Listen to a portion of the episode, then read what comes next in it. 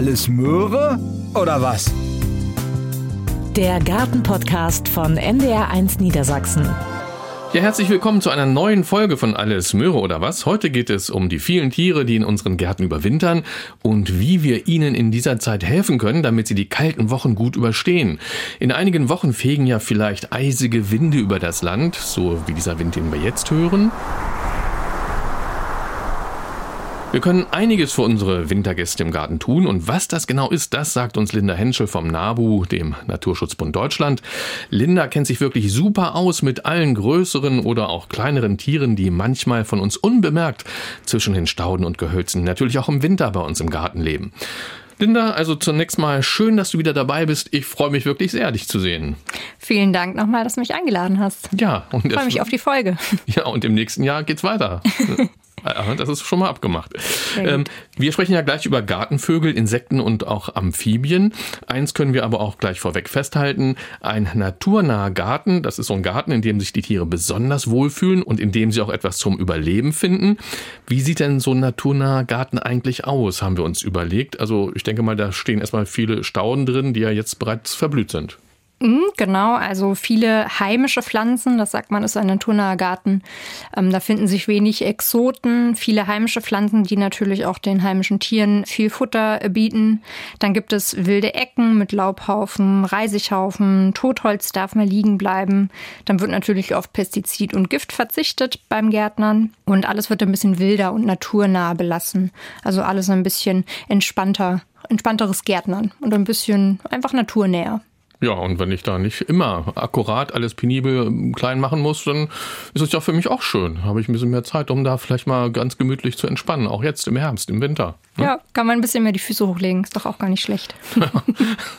Okay, dann starten wir mit den Überwinterungsgästen in unseren Gärten, die sich natürlich auch auf den Balkon über etwas Hilfe freuen. Das möchte ich an dieser Stelle, das mache ich ja immer wieder in den einzelnen Folgen, gerne betonen, dass wir natürlich auch auf die Menschen gucken, die keinen Garten haben, sondern in einer Wohnung wohnen und einen Balkon haben. Auch da kann man natürlich einiges machen für Vögel und andere Tiere. Ja, viele unserer Singvögel, die bleiben im Winter ja bei uns und ziehen nicht in den warmen Süden. Das Rotkehlchen zum Beispiel oder auch die Blaumeise. Und wer jetzt nicht genau weiß, wie sich so ein Rotkehlchen und eine Blaumeise anhören, hier kommt zunächst mal das Rotkehlchen. Und jetzt die Blaumeise. Ja, diese und viele andere Vögel müssen sich natürlich ernähren. Als Hilfe könnte ich eine Futterstation anbieten, in der sich nahrhafte Körner befinden. Das gute alte Vogelhäuschen hatte aber, glaube ich, schon ausgedient, und zwar aus hygienischen Gründen, nicht wahr, Linda? Das ist ganz genau richtig, denn diese alten Futterhäuschen, die sind natürlich so gebaut, dass das ein großer Platz voller Futter ist, auf dem die Vögel beim Picken der Körner und Seemareien ja mit den Füßen drin stehen und dadurch bilden sich Verunreinigungen, aber auch Krankheiten können sich schneller ausbreiten und das wollen wir natürlich nicht. Und äh, wenn die vorne was fressen, fällt hinten manchmal auch wieder was raus bei den Vögeln. Ganz genau. Ganz genau so ist es. Und das kann natürlich wiederum auch zu Krankheiten führen. Und ähm, deswegen sollte man solche großen Vogelhäuschen, wo die Vögel viel stehen können, sich lange aufhalten können, möglichst vermeiden, abbauen. Es gibt tolle Alternativen. Ja, was wäre denn so ein idealer Ersatz? Also es gibt natürlich kleinere Vogelhäuschen, modernere, bei denen das möglichst vermieden wird. Die sind einfach anders konstruiert. Ähm, aber der absolute Renner unter den Vögeln ist die Futtersäule. Das sieht ähm, genauso aus, wie der Name sagt. Es ist eine große Säule, die kann frei hängen an einem Baum oder an einem Ast, ist vor allem aber auch vor Wind und Wetter geschützt, damit das Futter nicht schlecht wird oder nass wird. Und dann sind ähm, rundherum kleinere Öffnungen mit Halteringen, an denen sich die Vögel ganz wunderbar ransetzen können. Dann können sie da drin picken. Es fällt immer nur genauso viel Futter nach, wie sie brauchen. Und da ist alles ganz reinlich, nichts wird verunreinigt. Kommt nichts rein, kann nichts genau, reinfallen. Genau. Und das sind so zylindrische Röhren, ne? da sind dann so in den verschiedenen Höhen Löcher drin und kleine Sitzstangen oder so Ringe, wo man, wo sich die Vögel halt draufstellen oder reinstellen können. Und da kommt auch dann nicht so schnell ein anderes Tier ran. Ich habe aber auch im Internet gesehen, da gibt es auch solche Futtersäulen, die sind noch äh, mit so einem Gitterkorb geschützt. Also die sind umgeben von so einem Gitterkorb. Ist das so ein Schutz für die Vögel, dass die halt nicht von Feinden, von Greifvögeln da weggeholt werden, wenn sie gerade friedlich futtern wollen? Oder soll das einfach nur bewirken, dass nicht auch größere Vögel an diese Futtersäule rangehen, dass die dann halt nicht in diesen Gitterkorb rein können, weil sie zu groß sind. Das ist natürlich beides so ein bisschen, was du erwähnt hast. Einerseits größere Vögel kommen auch gerne an Futterstellen, die hochfrequentiert sind, wo viel los ist. Da kommen natürlich dann auch Tauben und Elstern und Eichelheer etc. pp. Die kommen auch viel an solche Futterstellen, wo viel los ist. Und ähm, da kann so ein Futterkorb natürlich dafür sorgen, dass das Rotkehlchen dann doch was abbekommt, dass vielleicht nicht der große Vogel alles holt, sondern die kleineren auch. Und dann macht so ein Korb Sinn. Und natürlich auch ein gewisser Schutz gegen Katzen, die sich vielleicht beim Futtern anschleichen. Na klar, und wenn ich das so höre, was du sagst, also die Vögel sind eigentlich gesellige Tierchen, nicht? ja, na klar. Gerade an der Futtersäule, da ist ja einiges los oder an dem Futterhäuschen. Werden die Neuigkeiten ausgetauscht am Kanal. ja, genau, vielleicht. und dann gibt es ja auch noch die bekannten Meisenknödel, die kann ich ja kaufen im Geschäft, ähm, aber auch selbst herstellen. Ähm, wenn ich die kaufe, dann sollte ich vielleicht darauf achten, dass die nicht in so Kunststoffnetzen hängen, diese Knödel, weil äh, da könnten sich ja vielleicht die Vögel verheddern, nicht? Mhm, das ist der eine Aspekt, dass sie sich verfangen können. Diese Plastiknetze um die Meisenknödel, die gibt es ja in jedem Supermarkt. Sobald es kalt wird und Winterzeit ist, gibt es die ja überall. Die sind aber ja auch aus dem Umweltaspekt nicht gut, weil das ist Kunststoff. Denn wenn das Ding leer ist, dann landet das in der Natur und das wollen wir natürlich auch nicht. Verrottet ja äh, genau. gar nicht, ne? Also ja, das ist ja, Plastik ist ja generell ein großes Problem hm. und wenn man das da vermeiden kann, ist doch auch toll. Das ja, kann man klar. ja auch super selber machen. Schönes Bastel, schöne Bastelei im Winter. Ja, also wenn du das schon sagst, wenn wir so einen Meisenknödel mal selbst herstellen wollen, welche Zutaten brauchen wir denn dafür? Weißt du das? Wenn wir so ein Muffinblech haben zu Hause, das mhm. ist tatsächlich eine richtig schöne Sache. Das hat genau diese Größe von einem Meisenknödel. Wenn man das zu Hause hat, kann man das als Form nehmen. Das ist so ein kleiner Trick. Man kann aber auch so eine Art Futterglocke selber herstellen, indem man einen Tontopf benutzt und den quasi einmal herumdreht und dann kommt so ein Kokosstrick von oben bis unten durch. Mm, so einen kleinen Kokosstrick nutzt man dann auch für die Muffinförmchen und dann nutzt man ein Verhältnis von Fett und Futtermischung im Verhältnis von 1 zu 1 und als Futter eignen sich da ja Seemareien und Körner, zum Beispiel Sonnenblumenkerne, Leinsamen, Weizenkleie, Kürbiskerne, dann aber auch natürlich Hafer, Haferflocken, Dinkelflocken, heimische Nüsse sind auch ganz toll, Walnüsse und Erdnüsse zum Beispiel, oder Haselnüsse. Die dürfen aber natürlich nicht gesalzen sein, das ist ganz wichtig. Naja, klar. Und mhm. dann hat man da für jeden Vogel auch was dabei. Und wenn man das mixt zu einem guten äh, Vogelmüsli sozusagen, dann ähm, kann man da was ganz Nettes draus machen. Und diese Muffinförmchen, die kann man dann ja auch an, an Bäume und Äste hängen. Mhm. Und die Futterglocke ist dann ein bisschen wettergeschützter. Also kann man dann überlegen und experimentieren. Also diese Zutaten, die du gerade genannt hast, die werden dann halt genommen und mit Rinderteig oder Hammelteig oder so ein Fett äh, ne, so vermischt, eins zu eins. Genau. Schön verknetet, äh, mit der Hand vielleicht nochmal ein bisschen gerollt und dann eben da rein, wo du es gerade schon gesagt hast. Und dann freuen sich da die Meisen. Aber ähm, die heißen zwar Meisenknödel, aber andere Vögel gehen doch da bestimmt auch an, nicht? Natürlich, wir haben ja ein riesengroßes, äh, eine riesengroße Vielfalt in dieser Mischung und da bedient sich gern das Rotkehlchen oder die Heckenbraunelle. Dann kommt gern der Erlenzeisig vorbei und pickt sich da was raus, aber auch ganz viele verschiedene Finkenarten. Dann natürlich auch die Amsel und der Kleiber, die sind ja sowieso immer da, aber auch der Stieglitz, mhm. der ist ja so schön bunt, ähm, rot und gelb, den mag ich ganz gern.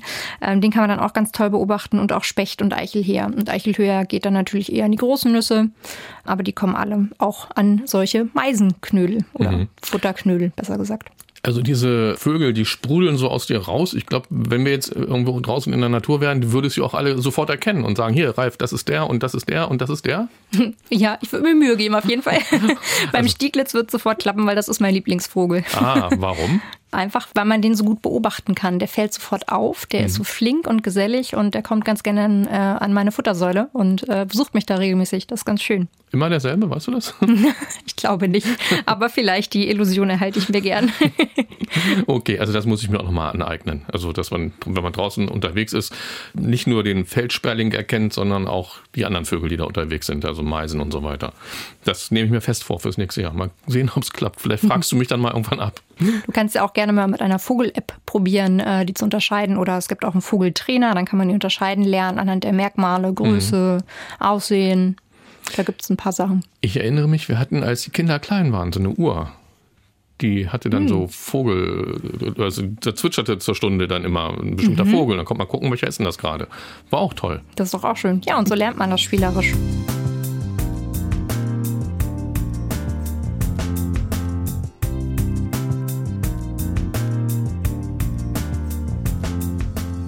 In vielen Gärten, da hängen ja im Frühjahr und Sommer auch Nistkästen, ne, damit die Meisen oder was auch immer, andere Vögel da brüten können.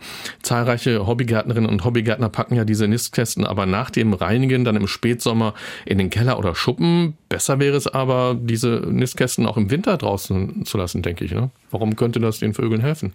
Da ist natürlich auch nach der Brutsaison eine Menge los, denn es ist in der Natur ein rar gewordener Unterschlupf, so ein Nistkasten. Da kommen dann Wintergäste, die es sich gemütlich machen wollen, da überwintern wollen. Zum Beispiel kleinere Säugetiere wie der Siebenschläfer, aber auch natürlich Insekten, Schmetterlinge zum Beispiel. Aber auch Spatz und Rotkehlchen wollen im Winter vielleicht äh, über die Nacht kommen und sich was Geschütztes suchen. Ja, wenn es so richtig kalt wird, ne? Nachts genau. So, oh die müssen ja dann auch irgendwo unterschlüpfen, wo es ein bisschen wärmer ist und dann ist so ein Nistkasten noch ganz toll. Deswegen lohnt es sich, die hängen zu lassen. Sowieso sollte man die hängen lassen, aber gerade ja. jetzt auch noch welche aufzuhängen, warum nicht? Genau, also wer sich überlegt hat, im nächsten Jahr einen Nistkasten sich aufzuhängen, der könnte jetzt einen kaufen ne, und den draußen installieren oder auch selbst bauen. Also es gibt ja auch auf eurer Seite, glaube ich, Nistkästen, so Bausätze, die man bestellen kann oder auch Pläne, nach denen man selbst Nistkästen bauen kann ich erinnere mich gerne dran. Wir haben bei euch beim NABU in mhm. Hannover vor einigen Jahren schon mal einen Nistkasten gebaut, so einen Bausatz zusammengesetzt und hat doch gut funktioniert, nicht? Das war doch super, oder? Ja. Haben wir einfach losgelegt und nach der Anleitung ging das ratzfatz. Bisschen gehämmert. Du genau. erinnerst dich noch an den kleinen Hammer? Ja, der war cool. Der war super, den habe ich aufgehoben. Der steht jetzt bei mir. Wunderbar. Ja, jetzt aber wieder zurück zu den Dingen, von denen sich unsere Gartenvögel im Winter ernähren. Da schwenken ja einige, wie zum Beispiel das Rotkehlchen, von Insekten, die es ja jetzt nicht mehr in so großer Zahl gibt, um auf Samen oder Beeren. Hm, jetzt im Herbst äh, kann ja auch noch gut gepflanzt werden. Also wer noch keine Beerensträucher oder Gehölze im Garten hat und sich aber denkt, Mensch, ja, ich will was tun für die Gartenvögel dann zumindest im nächsten Jahr oder im übernächsten Jahr. Welche Gehölze wären denn da empfehlenswert? Da gibt es ziemlich viele. Also da lohnt es sich dann doch mal ein Fachbuch zur Hand zu nehmen oder bei der Gärtnerei mal anzufragen. Aber so ein paar Beispiele, die bestimmt jeder kennt. Ähm, die Kornellkirsche und die Schlehe sind ganz, ganz toll. Aber auch der schwarze Holunder oder die Vogelbeere. Die Vogelbeere zum Beispiel sogar super wertvoll. Die ist für mehr als 60 Vogelarten äh, mit ihren Beeren sehr hilfreich und eine tolle Nahrung im Winter. Und, ist ja ein Ding. Ähm, also enorm, also, ne? Das ist eine ganze Menge. Das ist ein richtiger Supermarkt für die Vögel. genau. Und ähm, Vogelkirsche ist noch so ein gutes Beispiel oder der Weißdorn. Also da gibt es auch beim Weißdorn gerade verschiedene Arten, die wirklich sehr beliebt sind unter den Vögeln. Also, wer noch ein Beerengehölz, oder nicht Beerengehölz, aber ein Gehölz, das halt später Beeren bildet, pflanzen möchte in diesem Jahr, Linda hat sie gerade genannt. Ja, aber auch heimische Wildrosen bieten mit ihren Hagebutten ja im Winter den Vögeln etwas zu fressen und da bieten sich zum Beispiel die Hundsrose an, die Apfelrose und ebenfalls die Essigrose oder auch die Zimtrose. Und in der frostfreien Winterzeit freuen sich die Gartenvögel, da denkt man ja vielleicht gar nicht so oft dran, auch über ein bisschen Wasser. Die müssen ja auch was trinken.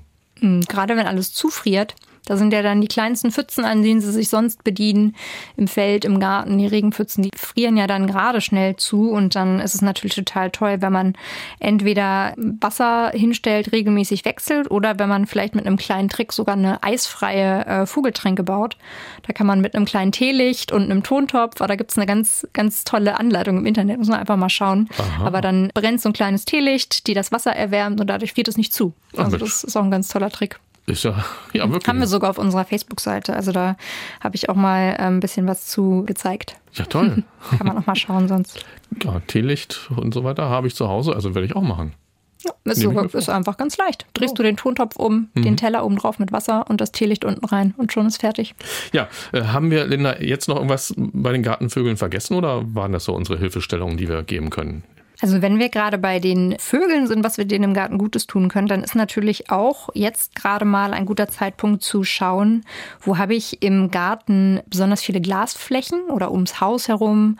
Denn immer noch ist es eine wirklich große Gefahr für Vögel, dass sie diese Glasflächen nicht wahrnehmen. Gerade wenn in einem Wintergarten dahinter auch noch mal Glas ist, dann ähm, sehen sie das nicht, nehmen die Gefahr nicht wahr und fliegen dagegen. Vogelschlag ist immer noch leider sehr, sehr häufig und da kann man einfach mal schauen, wie man diese großen Scheiben für die Vögel sichtbar machen kann, dass man irgendwie ähm, einen Vorhang benutzt, dass es einfach sichtbarer wird oder Streifen oder vielleicht auch Milchglas an manchen Stellen. Da kann man einfach nochmal das überprüfen und das wäre noch so ein abschließender Tipp für die Vögel.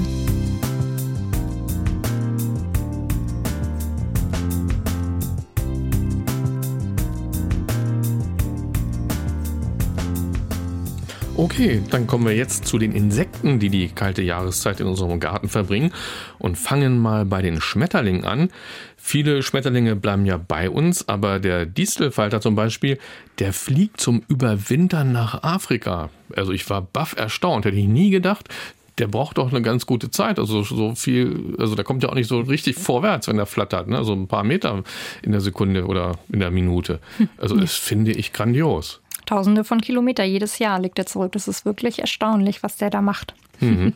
Machen noch andere Schmetterlinge so eine weite Reise zum Überwintern irgendwo oder bleiben die anderen alle hier? Da gibt es noch den Admiral und den Postillon, die machen das durchaus auch, aber teilweise fliegen die jetzt mehr Richtung Süden, also nicht ganz bis nach Afrika. Wegen dem Klimawandel wird es immer wärmer. Mhm. Wir haben immer mehr Regionen, in denen sie auch über den Winter kommen. Aber die sind auch äh, Wanderfalter, wie man sie nennt. Mhm.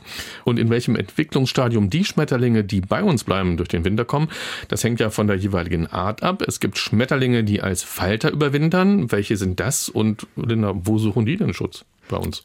Zum Beispiel das Tagpfauenauge, das kennt man ja, und den großen Fuchs, das sind ja so mhm. ganz beliebte Gartenschmetterlinge, die so, denke ich, auch jeder unterscheiden kann und erkennen kann. Und in der freien Natur sind das natürlich eher so die Baumhöhlen, in denen sie sich verstecken, aber bei uns auch Schuppen und Keller, also alles, was so ein bisschen geschützt ist und Wärme bietet, wo sie auch gerne in Gruppen äh, überwintern können. Und da werden wir sie vielleicht finden, wenn wir mal die ein oder andere Schaufel im Winter aus dem Gartenschuppen holen. Und dann, dann aber auch ähm, einfach in Ruhe lassen, ne? Also nicht einfach stören. in Ruhe lassen und im Frühling, wenn es dann wirklich wieder wärmer wird, vielleicht dann doch mal die Tür oder das Fenster aufmachen, damit sie dann dann wieder raus können. Mhm. Und beeindruckt hat mich auch der Zitronenfalter. Der hält bis zu minus 20 Grad aus und bleibt tatsächlich im Freien. Wie schafft so ein kleiner Kerl das? Das finde ich tatsächlich auch sehr erstaunlich. Der hat so, wir sagen, so eine Art Frostschutzmittel in sich oder seine Taktik er erinnert daran. Mhm. Er konzentriert durch die Abgabe von Wasser seine Flüssigkeit, die er im Körper hat und dadurch verringert er den Gefrierpunkt, also hat dann weniger in sich, was gefrieren kann und zudem senkt er seine Körpertemperatur sehr ab und die sämtlichen Körperfunktionen werden ein bisschen runter reduziert auf das fürs Überleben Notwendige und dadurch ist nochmal der Energieverbrauch geringer und das sind so zwei Taktiken, mit denen er es einfach schafft, dass er auch im Freien gut über den Winter kommt. Also was die Natur alles so hinkriegt. Ich finde das wirklich tatsächlich faszinierend. Ähm, an welchen Pflanzen hängt denn der Zitronenfalter so bevorzugt im Winter, wenn er hier bleibt? Man entdeckt den ganz oft in Efeuhecken oder auch unter Blättern einfach. Das mhm. ähm, sind so ganz beliebte Überwinterungsorte von dem.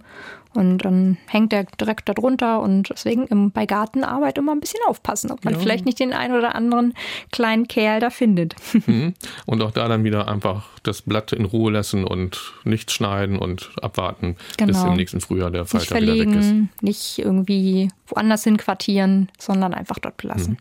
Und dann überwintern Falter ja auch in verpupptem Zustand. Welche sind das? Mm, das ist einmal der Schwalbenschwanz, den kann man vielleicht noch kennen, der ist noch ganz bekannt, der ist ja sehr groß und sehr auffällig. Dann aber auch der Aurora-Falter und der große Kohlweißling, dann der grüne Zipfelfalter, der blau schillernde Feuerfalter, das sind alles so ein paar Beispiele. Oder das Landkärtchen, das kennt man vielleicht noch, das ja, ist auch noch ein bisschen bekannter. Das sind auch so tolle Namen, ne? Ja, gerade bei Schmetterlingen sind sie sehr schön.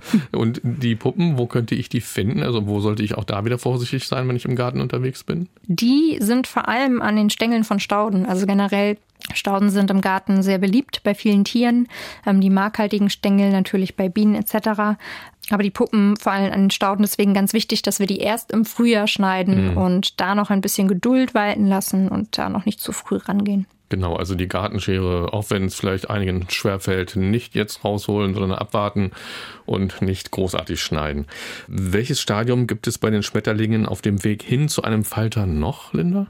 Das ist einmal das Ei und die Raupe. Also das sind so mhm. die ersten und danach kommt dann die Puppe und der adulte Schmetterling. Mhm. Und das Raupenstadium, gucken wir da mal drauf. Gibt es auch Schmetterlinge, die als Raupe irgendwo geschützt hier bei uns über den Winter kommen? Die gibt es tatsächlich. Also in jedem Stadion ähm, hat sich so jeder seine Technik herausgesucht.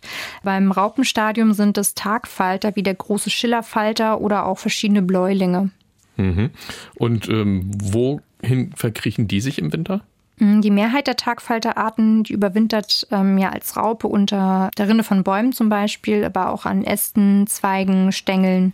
Also alles, was so in der Natur zu finden ist und einen guten geschützten ja, Rückzugsort bietet. Hm. Und diesen Schmetterlingsraupen, wie kann ich denen in meinem Garten helfen, wenn ich das gerne machen möchte? Da kommen wir wieder zu dem Punkt, dass man die Stauden auf jeden Fall ja stehen lässt und einfach ein bisschen, ja, die Gartenarbeit ein bisschen entspannter angeht. Nichts zurückschneidet, was nicht unbedingt zurückgeschnitten werden muss. Das kann ja vielleicht auch noch im Frühling passieren und ähm, das ist so eigentlich die beste Taktik. Also ich sehe schon, und auf uns kommt eine etwas ruhigere Zeit zu jetzt. Nicht? Das ist aber auch ganz schön. Die besinnliche Zeit. Genau. Besinnlich und ruhig. Das gilt auch für den Garten. okay. Ja, und du hast es ja gesagt, es gibt auch noch ähm, Falter, die nicht als Falter oder Raupe, sondern als Ei überwintern, also längst auch gar kein Falter sind. Ähm, auch da wieder meine Frage, welche sind das und wo könnte ich die oder wo, wo, wo sind die dann, diese Eier? Wo werden die abgelegt? Also das sind wieder die Bläulinge, die das, die das auch machen, entweder als Raupe oder als Ei.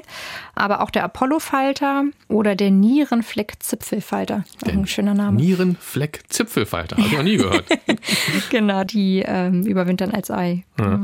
Und was ich ja wirklich total interessant finde, ist, dass praktisch jeder Schmetterling auch eine ganz bevorzugte Futterpflanze hat, von der sich dann die Raupe ernährt. Also jeder Schmetterling legt das entsprechende Ei genau an dieser Futterpflanze ab. Ne? Ist doch so. Ja, genau. Das ist eine ganz gute Taktik, wie ich finde. Also total schön. Und wenn sie dann schlüpfen aus ihren Eiern und Gleich ähm, was zu fressen haben. dann sind sie direkt da und können direkt loslegen, können Kraft schöpfen. Und ich habe gesehen, glaube ich auch auf eurer Seite, die Brennnessel ist da ausgesprochen wichtig. Also das ist so eine Futterpflanze für die Raupen. Also vom kleinen Fuchs, vom Tagpfauenauge, vom Admiral, von dem von dir schon erwähnten Landkärtchen. Klee und Wicken, da werden Raupen oder Schmetterlingseier abgelegt von den Bläulingen und den Gelblingen, glaube ich. Und die Veilchen, die sind für Perlmutterfalter wichtig, also für die Raupen dann. Perlmutterfalter hatte ich auch noch nicht richtig gehört. Ich bin echt froh, dass ich mich auf diese Folge mal so mit Schmetterlingen beschäftigen konnte. Ja, da kann man einiges lernen, oder? Dass auch jedes Unkraut im Garten seinen Zweck erfüllt und vor allem die Brennnessel. Die ist ja nicht nur für uns als Tee gut, aber ja meistens auch eher als Unkraut bezeichnet, Betrachtet, aber, aber- total wichtig. Und wenn man eine wilde Ecke hat oder mehrere wilde Ecken und einfach mal auch die Unkräuter stehen lassen, ob es jetzt die Brennnessel ist oder die Distel, ist alles wichtig.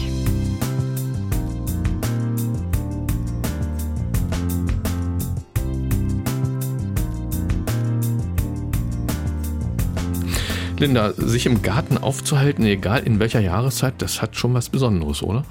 Das finde ich auch auf jeden Fall, denn so ein Garten ist ja nicht nur Lebensraum für viele Tiere, wie wir gerade gehört haben, sondern auch für uns Menschen, bietet ja auch einen guten Erholungsraum und zu jeder Jahreszeit einen gewissen Charme. Und man kann auch ein bisschen was anbauen an Obst und Gemüse und das ernten und sich so mit der Natur so ein bisschen mehr verbinden. Ich finde das schön. Ja, und du hast gerade Erholungsraum angesprochen. Also für mich bedeutet der Garten jetzt auch, dass ich da ordentlich Laub haken muss. Finde ich auch gar nicht schlimm. Also mir macht das echt Spaß sogar. Und wenn ich dann jetzt so da stehe und ähm, das Laub hake, dann hört sich das ja ungefähr so an. Und dann bewegt sich der Körper, ich bücke mich mal, ich äh, heb das auf, verteile es auf den Beetflächen, auf den freien Flächen. Denn Laub ist ja ein wichtiger Rohstoff, das habe ich oder wir ja auch in ganz vielen Folgen schon betont. Ich kann in einer Ecke des Gartens auch einen Laubhaufen anlegen und in diesem Haufen finden auch zahlreiche Tierchen dann jetzt im Herbst und Winter einen Unterschlupf für die kalte Jahreszeit. Linda, äh, wer verkriecht sich denn da so? Also da fallen mir auf jeden Fall sofort Igel und Marienkäfer ein. Das sind so die, die klassischen. Und neben jede Menge, jede Menge Insekten. Mhm.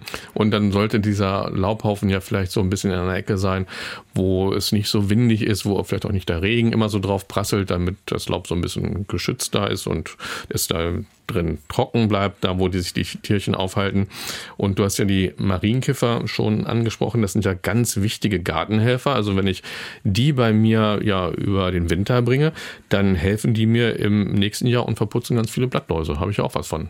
Total, denn die äh, sind eher Nützlinge bei uns im Garten. Die sind ja nicht nur schön anzusehen und bei Kindern total beliebt, sondern sollte man als wertvollen Nützling ansehen. Mhm. Außer jetzt im Laubhaufen, gibt es noch andere Stellen, wo Marienkiffer überwintern würden, wenn sie nichts anderes finden? Natürlich am Boden, überall wo ein kleiner Rückzugsraum ist, zum Beispiel unter Steinen, unter einer Rinde, im Moos oder Gras.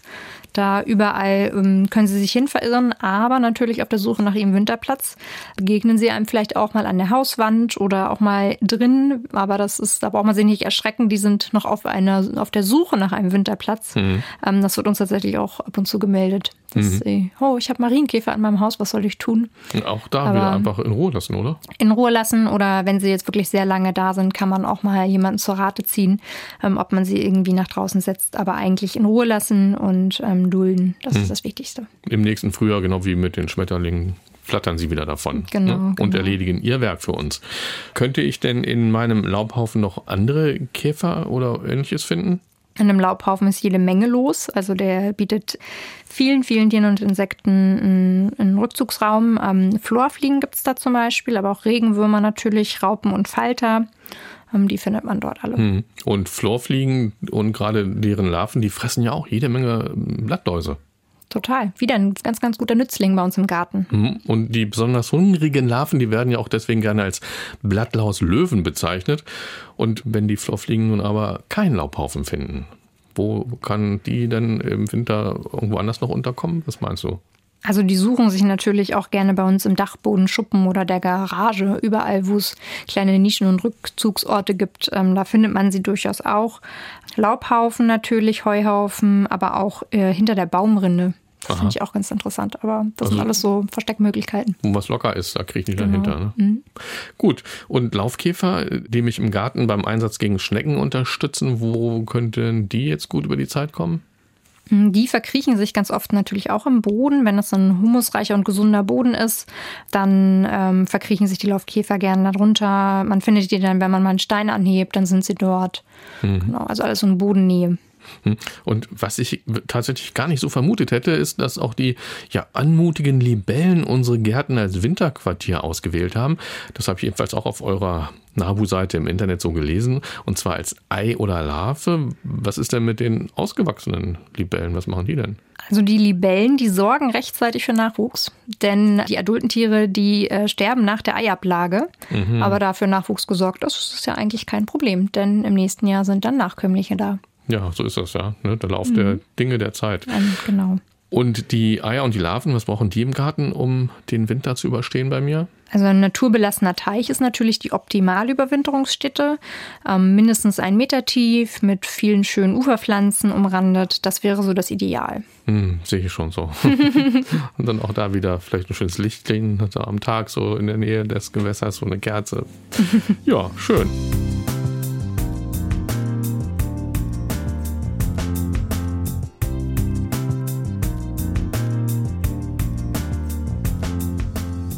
Es gibt aber auch eine Winterlibelle, habe ich gesehen, die tatsächlich auch als ausgewachsenes Insekt den Winter im Freien übersteht.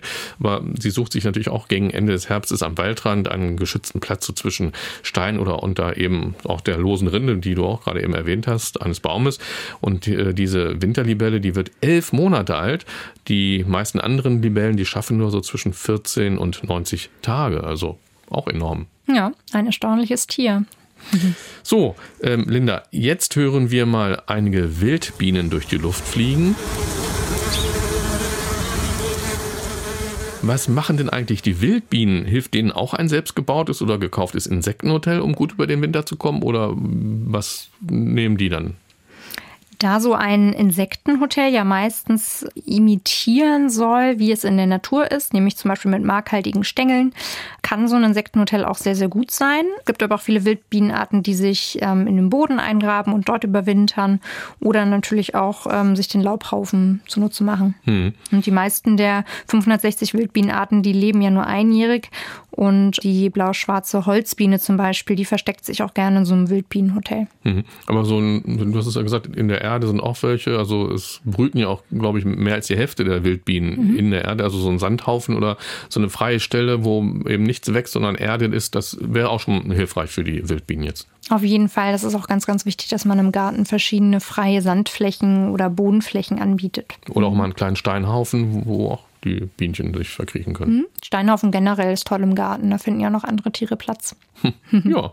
Und wenn wir den äh, Wildbienen da das Überleben und auch die Nahrung bieten, wäre es natürlich auch gut, wenn wir schon mal an das nächste zeitige Frühjahr denken. Jetzt ist ja immer noch die Möglichkeit oder besteht immer noch die Möglichkeit, Winterlinge, die schon ganz früh blühen und dann ähm, im Januar zum Teil ja schon die ähm, Schneeglöckchen?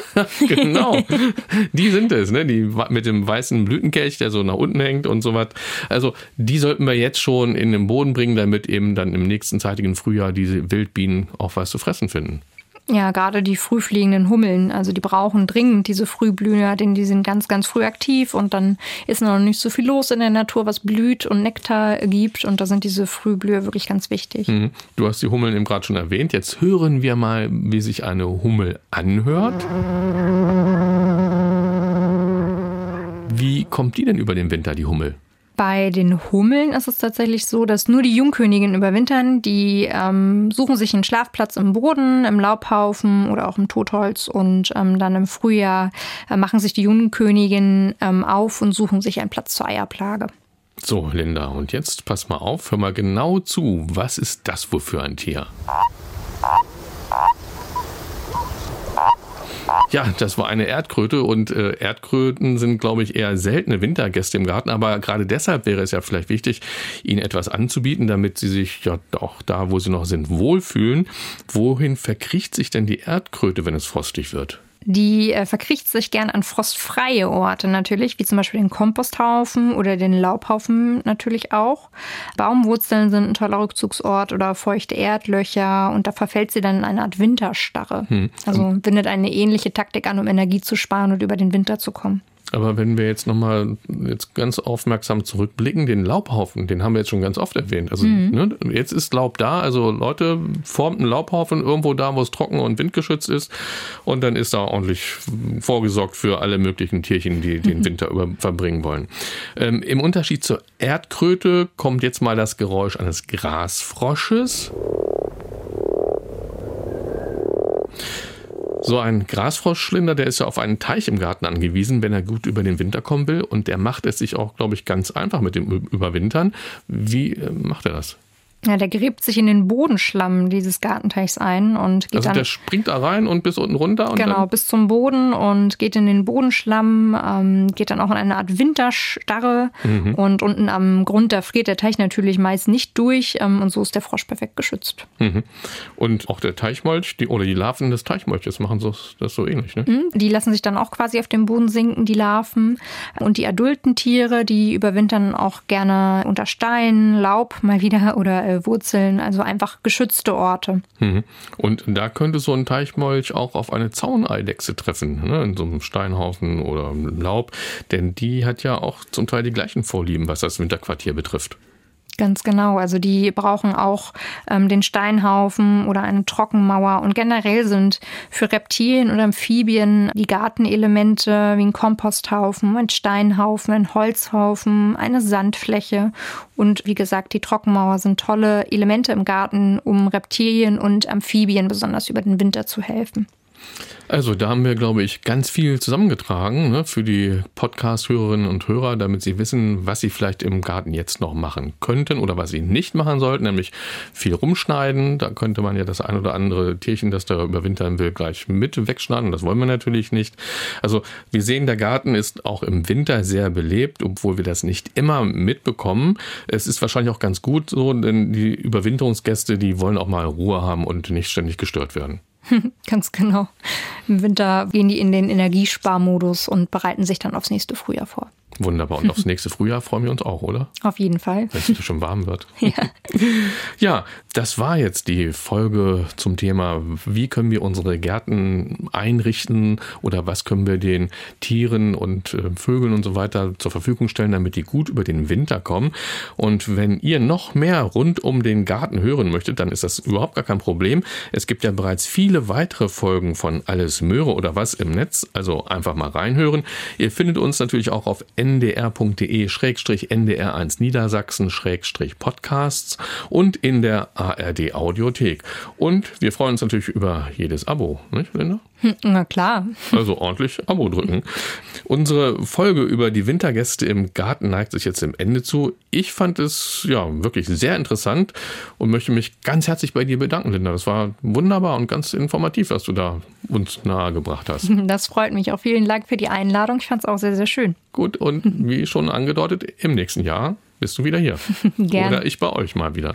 genau, das machen wir auch. Also, wie immer wünschen wir beide euch allen am Ende wieder viel Erfolg und Spaß im Garten oder beim Gärtnern auf dem Balkon und schaltet gerne wieder ein, wenn es heißt Alles Möhre oder was? Der Gartenpodcast von NDR1 Niedersachsen.